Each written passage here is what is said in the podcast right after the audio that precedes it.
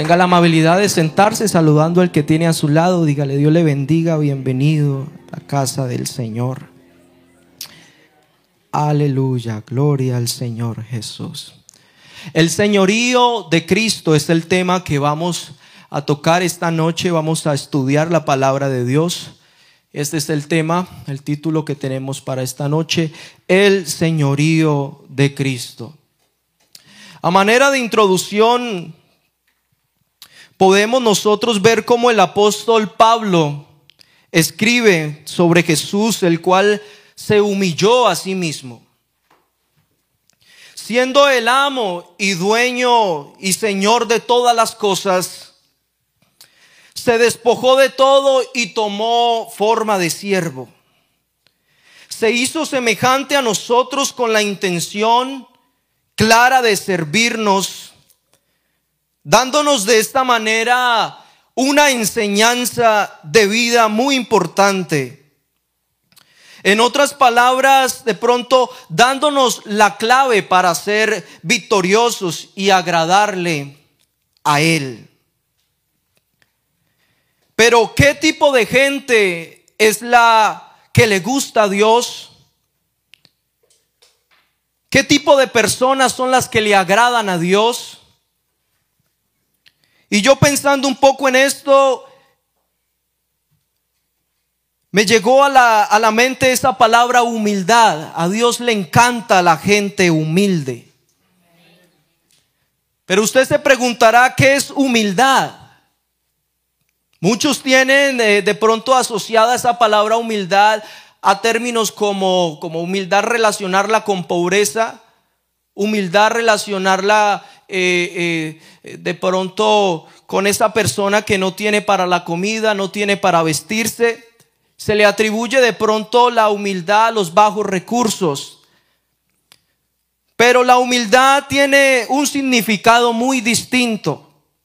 El concepto de humildad que vamos a trabajar esta noche es entender que humildad es el reconocimiento.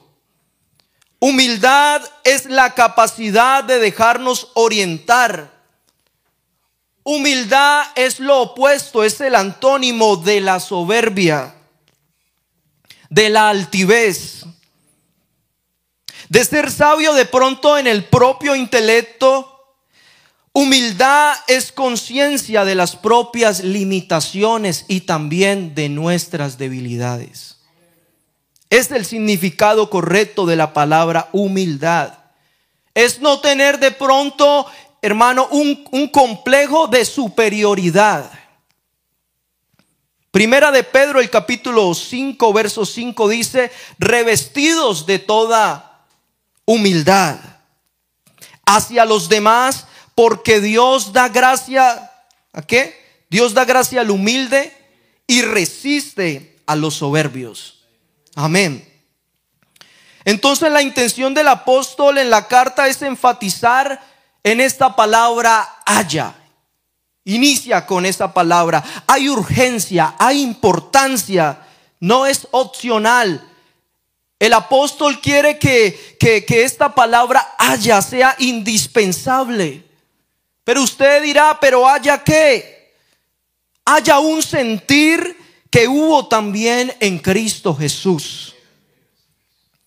Es decir, el primero él participa primero de este sentir. Tomando forma de siervo, Él no se aferra a nada. Teniéndolo todo porque Dios es el dueño de todo. ¿Cuántos están de acuerdo? Siendo rico se hizo pobre. Y cuando nosotros debíamos buscarle, Él nos encontró y vino a buscarnos. Cuando debíamos nosotros servirle, él vino a servirnos. Cuando nosotros debíamos amarle, Él nos amó a nosotros primero. Él nos enseñó y nos da un claro ejemplo, mi querido hermano, de cómo agradarlo, cómo nosotros nos podemos meter en el corazón de Dios, despojándonos primeramente a nosotros mismos, negándonos a sí mismos dependiendo de Dios. Es la manera en la que podemos nosotros agradarlo. Y la multitud de los que habían creído era de corazón y un alma, dice en Hechos 4:32. Y, y ninguno decía ser suyo propio, nada de lo que poseía, sino que tenían todas las cosas en común.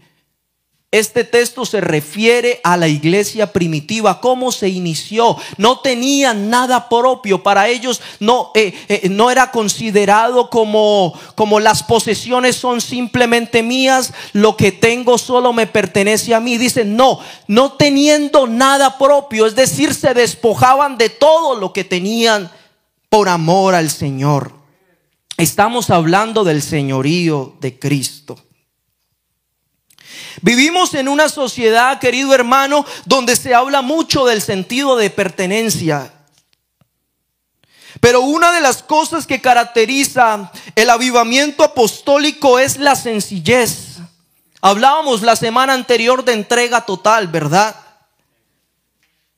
Y entrega total nosotros a qué? A un Señor, a un Dios que es dueño de todas las cosas. Y el que entiende este gran principio y lo pone por obra, hallará el sentido del cristianismo, gloria al Señor. Porque a quienes el mundo llama cristianos, en otras palabras, ¿quiénes son los cristianos? Los cristianos son aquellas personas que creen en Jesucristo de Nazaret. Esos somos los cristianos. Creemos en aquel que se entregó a sí mismo y padeció la cruz en el monte del Gólgota. Creemos en quien murió y resucitó al tercer día. Amén. Y a pesar de que el mundo, hermano, no lo reconozca como lo que es, algunos lo llamen de pronto la segunda persona de la Trinidad, un profeta menor que Mahoma, un simple carpintero, un hombre que estaba loco. Un simple profeta del montón. Yo creo que no obstante, hermano, hay un grupo de personas reunidas en este lugar que creen que Jesucristo es el rey del universo, es el principio y es el fin, es el Dios eterno. Jesucristo para nosotros es rey de reyes y señor de los señores. Jesucristo para esta iglesia es Dios manifestado en carne. Jesucristo es Dios sobre todas las cosas. Gloria al Señor Jesucristo. Isaías lo relata. ¿Quién ha creído a nuestro anuncio? Sobre quien se ha manifestado el brazo del Señor, subirá cual renuevo delante de él, y como raíz de tierra seca no hay parecer en él, no hay hermosura que de pronto le veamos porque ha sido despreciado y desechado entre los hombres, un varón de dolores experimentado en quebranto y dice el profeta, y como que escondimos de él el rostro, fue menospreciado y no le estimamos, pero ciertamente llevó él nuestras enfermedades. Él sufrió nuestros dolores. Y a pesar de que su pueblo, a pesar de que el pueblo al que él venía lo maltrató, fuera herido él por nuestras rebeliones, molido por su propio pueblo, por los pecados de su propio pueblo, a pesar de que fue molido por nuestras rebeliones, él cargó en él el pecado de todos nosotros, angustiado él y afligido, como oveja fue llevado al matadero y como oveja en presencia de sus angustiadores se enmudeció y no abrió su boca. Él se quiso ir hasta lo profundo. Él se quiso meter, hermano, solo por amor, solo por misericordia de esta raza humana, que a pesar de que nosotros pagamos mal, Él ha querido tener ese señorío. Él ha querido tener esa protección para con este pueblo. Es el Señor. Ese es nuestro Dios.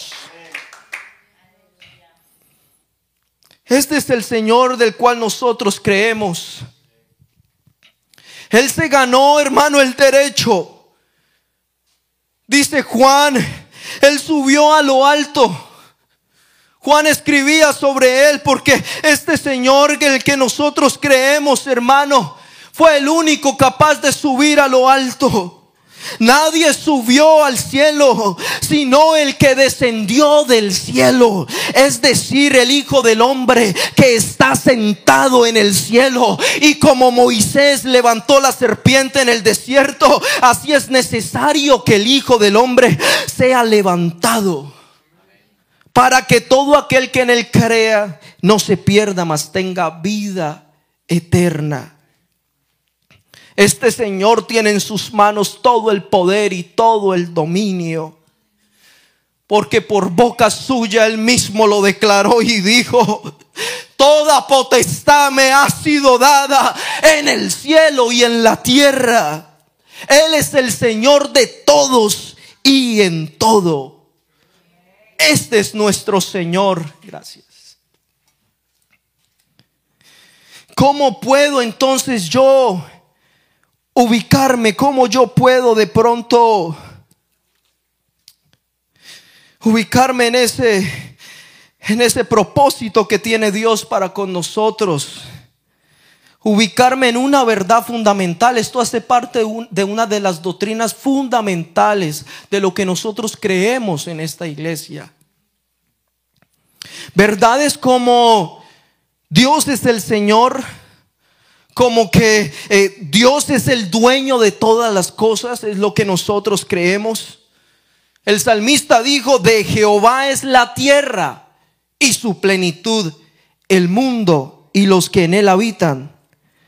Porque él la fundó sobre los mares y la afirmó sobre los ríos. Y yo quería estudiar un poco acerca de la palabra Señor. ¿Qué significa la palabra Señor? Según el diccionario de la Real Academia Española, Señor significa que tiene dominio, que tiene propiedad en ello. En la antigüedad se conocía como Señor a todo aquel que era amo, jefe, poseedor o hacendado. Aquel que tenía a disposición vasallos, tenía a disposición siervos, esclavos, súbditos, a este se le llamaba Señor. El Señor tenía el poder de disponer de la vida de sus esclavos. Él tenía ese poder sobre ellos, él podía hacer vivir, él podía hacer morir. Podía incluso despropiar de cualquier bien o de cualquier tierra a la persona que él quisiera. Podía incluso quitarle su mujer. Podía incluso matarlo si quería. ¿Por qué les comparto a profundidad el significado de esta palabra o título? Yo quisiera que maximicemos la posición, la importancia de esta palabra o título, Señor que nos adentremos en la importancia del mismo, del contexto bíblico, que es lo que queremos nosotros tratar aquí. Porque antiguamente en los imperios había incluso esta guerra de poder, había esa guerra de poder. Y se quería establecer quién era el líder o señor absoluto. Por esta razón, cuando Herodes se enteró del nacimiento de un niño, el cual la profecía lo determinaba como admirable, usted sabe el versículo, consejero, Dios fuerte, príncipe de paz. Herodes se enteró de eso y quiso matar a ese bebé que estaba naciendo, a ese bebé que había nacido. ¿Con qué propósito quería matarlo?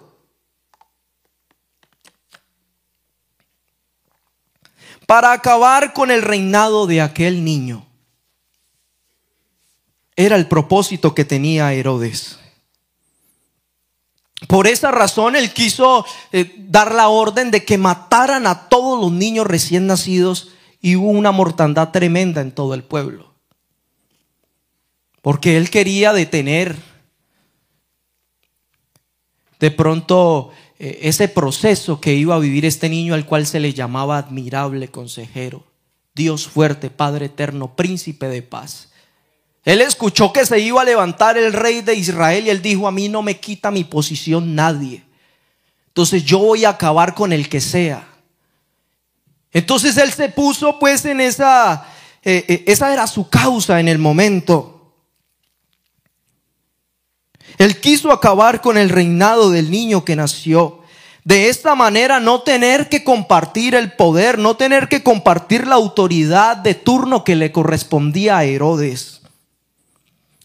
Claro que todos conocemos, hermano, la historia, sabemos cómo es que es el desenlace de esta historia. Sabemos de que no hubo ataque, de que no hubo ninguna amenaza, de que no hubo ninguna intimidación que parara la obra gloriosa de aquel Señor que se estaba levantando. Nosotros sabemos que este Señor Jesús que se levantó con poder por encima de toda autoridad terrenal con el fin de cumplir su propósito celestial, cuando fue creciendo hermano, él mismo estableció de que era él el Señor sobre todas las cosas, de que no importaba quién tenía una opinión, de que no importaba quién tenía el poder, al final él iba a ser un contraste más poderoso él se iba a parar delante de ellos y la gente podía percibir que los gobernantes no eran más que simples seres humanos, pero las palabras que salían de ese hombre común y corriente, si eran palabras de vida, lo que podía hacer este hombre era diferente a lo que podía hacer cualquier otro, porque Jesucristo es Dios sobre todas las cosas. Aleluya.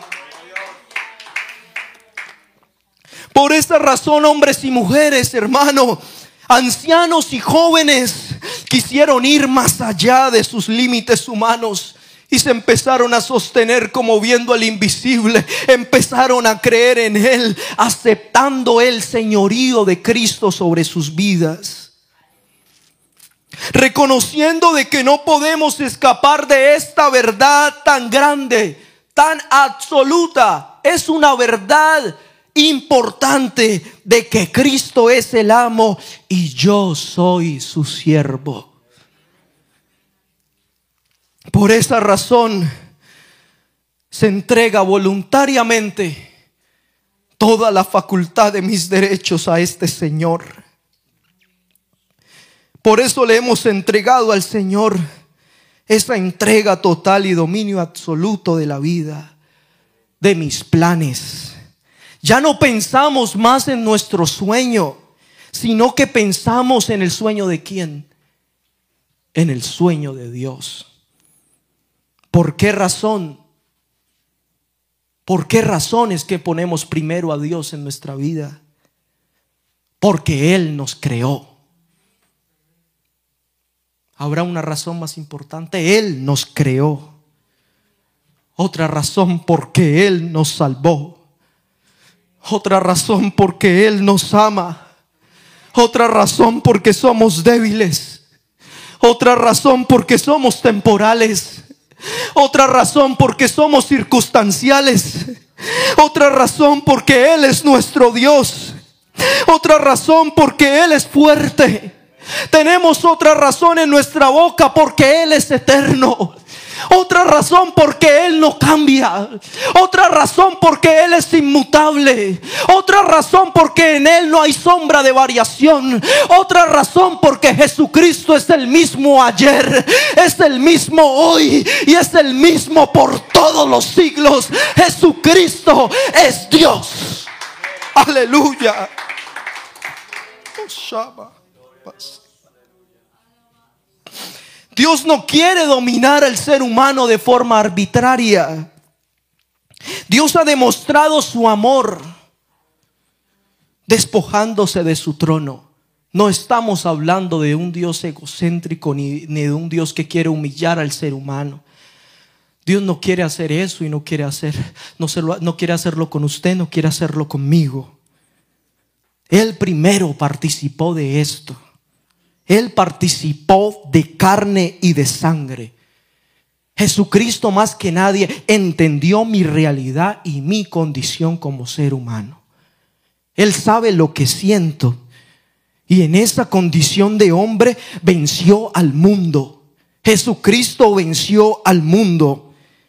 Y este buen Señor quiere que yo también participe de su victoria. Quiere que yo también sea vencedor.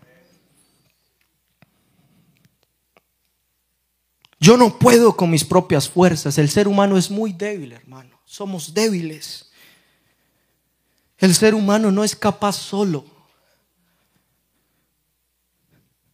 Nuestra vida es como la flor del campo.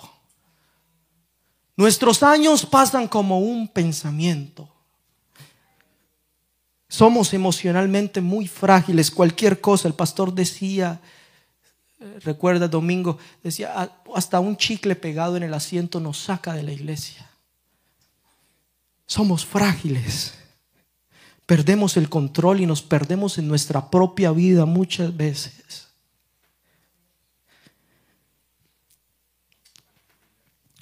Gloria al Señor Jesucristo. Pero Él se encarga de tener cuidado de nosotros. Nosotros nos dejamos dominar muy fácilmente por lo malo. Lo que inicia el ser humano normalmente nunca termina bien. Eso no termina bien. Pero la buena obra que inicia nuestro Señor, Él se encarga de perfeccionarla. Él se encarga de perfeccionar su vida y perfeccionar mi vida. Su palabra dice, mis ovejas oyen mi voz y me siguen. Y las que tengo en mi mano, nadie, nadie, nadie podrá arrebatarlas de ella. Las ovejas que tengo en mi mano, nadie me las puede arrebatar. Porque yo pagué por ellas. Porque me pertenecen. El éxito de la vida está en aceptar ese señorío de Cristo. No hay otro éxito, no hay otro camino. El apóstol Pablo lo entendió y por eso hace la comparación y motiva al creyente a tener el mismo sentir que tuvo Cristo Jesús. Yo he sacado algunas conclusiones de las cuales nosotros podemos aprender algo esta noche con este mensaje es necesario para que el señorío de Cristo se pose sobre mi vida. Número uno, muriendo a mis propios deseos. Número dos, dejarlo glorificarse en cada situación de mi vida. ¿Cuántos dicen amén? Número tres, obediencia. Número cuatro, agradecimiento. Número cinco, recordar que Él es el Señor y que yo soy su siervo, yo soy el esclavo. Muchos reconocieron el señorío de Cristo y dejaron grandes legados. Incluso, hermano, el Espíritu Santo testificó acerca de ellos como hombres justos, como siervos. Hombres y mujeres que aunque eran débiles, se fortalecían día tras día en Dios, teniendo estas bases, muriendo a sus deseos, dejando glorificarse a Dios todo el tiempo. Ellos cuando se paraban delante de una multitud de pronto a hablar, ellos decían, Señor, no a nosotros, no a nosotros, sino a tu nombre la gloria, porque tú eres bueno, porque solo tú la mereces, porque solo tú eres digno. Si algo tengo es porque tú me lo has dado, si algo tengo es por gracia inmerecida. Entonces entendieron ese principio. Y por ese principio tan simple, hermano, aunque puede ser muy ordinario, Dios los llevó a cosas sobrenaturales, Dios los llevó a ver cosas especiales, porque lo ordinario, hermano, se convirtió en sobrenatural. Lo ordinario se convirtió en algo poderoso. Porque Él ha sido llamado desde la antigüedad con diferentes nombres. Algunos lo llamaban como el Dios de Abraham, de Isaac, de Jacob. Otros, otros decían el Dios de Elías, el Dios de David. ¿Y por qué lo llamaban de esa manera? Es muy simple, por lo que Dios hizo en la vida de esos hombres. Fue Dios el que los sacó a relucir. Eh, no era por la capacidad de ellos. Todos en algún momento tuvieron errores desde Abraham hasta David. Y aunque David se le llamó el hombre conforme al corazón de Dios, usted conoce la historia. Dios necesitó ayudar a David y David necesitó de qué? De una humillación sincera delante de Dios. Por eso cuando falló David le dijo, Señor, ten piedad de mí. Oh Dios, conforme a la multitud de tus misericordias. Lávame, lávame, Señor, más y más de mi maldad porque reconozco que he pecado contra ti, limpia mis pecados, Señor, y seré más blanco que la nieve. Crea en mí, oh Dios, un espíritu recto, algo que te agrade a ti. Él entendió el principio de la humillación. Él entendió que a Dios no se le podía llegar con altivez y decirle, yo soy el rey en mis asuntos, no te metas. No, él entendió que si algo tenía, que si estaba en una posición importante, es porque Dios había enviado un hombre que lo había ungido. Y él había esperado un proceso. Había esperado de que Dios se glorificara en medio de la situación. Él sabe de que no fue la roca la que derribó al gigante. Él sabe de que fue la unción dentro de él. Él sabe de que hubo algo poderoso. Él sabe, él sabe de que Dios fue el que lo puso como rey. Él entendió ese principio. Gloria a Dios. Este es el Dios del hermano Larsen. Este es el Dios del hermano Álvaro Torres allá en Colombia. Este es el Dios del hermano Eliseo Duarte cuando vino a este lugar por primera vez. Él es el Dios de nuestro pastor Franklin. Él es el Dios de esta iglesia. Él es el Dios de Andrés Pinilla. Él es el Dios de Franklin Jr. Él es el Dios de todos los que estamos aquí. Él tiene señorío sobre nosotros. Y nosotros hemos entendido ese principio. Que con Él nada somos. Aleluya, con Él hermano. Nosotros tenemos absolutamente confianza de que lo que Él ha puesto en nuestras manos. De que la posición en la que nos ha puesto. Él nos ha llenado de privilegios. Y por esa razón le adoramos. Por esa razón le servimos con todo el corazón. Aleluya. Recuerda Pedro, cuando las muchas gentes se preguntaban, ¿quién era este Jesús? La gente decía, ¿quién es este? Porque la gente lo llama Señor, Señor, Señor. Dijeron, tú eres de pronto Elías, tú eres Juan el Bautista. El Señor les preguntó a sus discípulos, ¿y ustedes quién creen que soy yo? Y recuerda quién salió a relucir Pedro y le dijo, tú eres el Cristo, el Hijo del Dios viviente. Y el Señor le respondió, bienaventurado Pedro, porque no te lo reveló ni sangre ni carne, sino mi Padre que está en el cielo te ha revelado en realidad quién soy yo. Y él entendió este principio y por esa razón entregó su vida en servicio. Yo entiendo la razón, lo que Él es, la esencia de lo que es Dios. Y eso es lo que me lleva a mí a irme hasta la muerte por Cristo. Y a pesar, hermano, de que eh, el Señor le tomó como, siervo y Él tuvo muchos errores. Él le, le dijo al Señor, yo iré contigo hasta la muerte y le terminó negando tres veces. Un hombre de carne y hueso, imperfecto. Pero a la final él no se quiso dar por vencido y su vida entera fue la predicación del Evangelio, fue el servicio al Señor.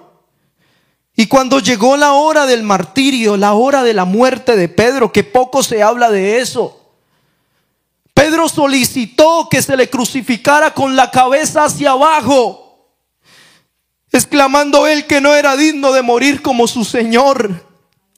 Él entendió este principio que Cristo era su Señor. Bienaventurados los que padecen persecución por causa de la justicia, dice en San Mateo 5, 10 y 12. Porque de ellos es el reino de los cielos. Bienaventurados sois cuando por mi causa os vituperen y os persigan. Está bien y digan toda clase de mal contra vosotros, mintiendo. Y la palabra de parte de Dios es gozaos y alegraos porque vuestro galardón es grande. Es grande en los cielos porque así persiguieron a los profetas que fueron antes que vosotros. Veníamos cantando en el carro, hermana Claudia, no hay tristeza que aguante, todo tiene que salir, el fuego santo cayendo hacia la iglesia subir. No hay tristeza que se pueda comparar a lo que nosotros sentimos cuando Él tiene cuidado de nosotros. Él tiene cuidado de nosotros. Yo estoy hablando esta noche, hermano, con aquellos que no se quieren mover de este señorío. Hay amenazas, pero hay gente que sigue confiando. Hay, gente que sigue creyendo que su Señor lo va a sacar de la situación en la que se encuentra. Yo estoy hablando con aquellos que aman al Señor sin importar la circunstancia. Yo estoy hablando con aquellos que no son líderes, que se consideran más bien siervos, que son sumisos a su Dios. No es posible decir que Jesús es nuestro Señor si no lo obedecemos, y no le damos gracias. Si yo digo que Jesucristo es mi Señor, tengo que reconocerlo. Jesús no puede ser nuestro Señor si no hay una entrega total. Dios no quiere un día a la semana. Dios no quiere dos horas a la semana. Dios quiere que le reconozcamos a Él todo el tiempo que es nuestro culto racional. No simplemente se acabó la semana de la alabanza, la del evangelismo y nos vamos a quedar con los brazos cruzados. No, Él sigue teniendo señorío sobre nosotros porque Él es Señor de señores, porque Él es Rey de reyes. Yo quiero ir terminando, hermano. Y que nosotros tengamos muy en claro de que no es bueno que tomemos decisiones y dejarlo al Señor por ahí en un costado sin que opine sobre nuestra vida. Si tanta gente le entrega el dominio absoluto de su vida a Satanás, voluntariamente se rinden, se rinden. ¿Cuánto más nosotros le vamos a entregar el señorío de nuestra vida, nuestro Señor? Hay a muchos que se les llama señores allá afuera. Si hablamos de Señor en la antigüedad que tenía esclavos, súbditos, vasallos, un Señor en la en los tiempos actuales se le puede llamar al que vende los jugos, al que vende el pan de bono. Sí, Señor, gracias, Señor, fíeme, tres empanaditas y usamos ese término sin conocerlo de pronto. Pero hoy nos vamos sabiendo de que es un término que lo tenemos que usar solo con quien se lo merece.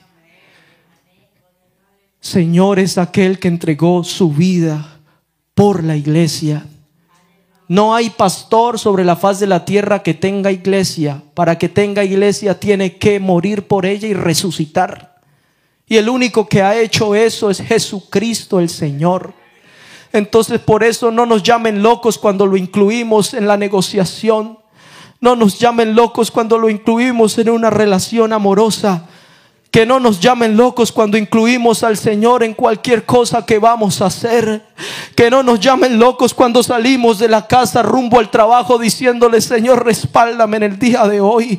Dame gracias, Señor. No nos llamen locos cuando estudiamos para un examen y le decimos, Señor, pero pues tú tienes el control, dame sabiduría. No nos llamen locos cuando dejemos nuestra familia a disposición de Él y tenemos en la boca esta expresión de que Cristo es el centro. Nos llamen locos por eso. Es que nosotros hemos entendido este principio también. Tal vez no hay amenazas en este tiempo. No hay persecución en este tiempo. Puede que eh, eh, en otro tiempo los intimidaban queriéndoles quitar la vida. Hoy nosotros tenemos diferentes tipos de dardos. Se nos quieren meter por el YouTube buscándonos de pronto alguna falla en nuestra doctrina. Nos quieren decir de que eh, puede haber que confiemos en un Salvador, pero que ese Salvador no puede ser Señor. No, nosotros creemos en esta iglesia. Nosotros creemos que ese mismo que es Salvador es el Señor sobre nuestra vida. No solo aceptamos un beneficio de parte de Él, nosotros nos hemos rendido voluntariamente a Él. Ubíquese sus pies, por favor, mi hermano.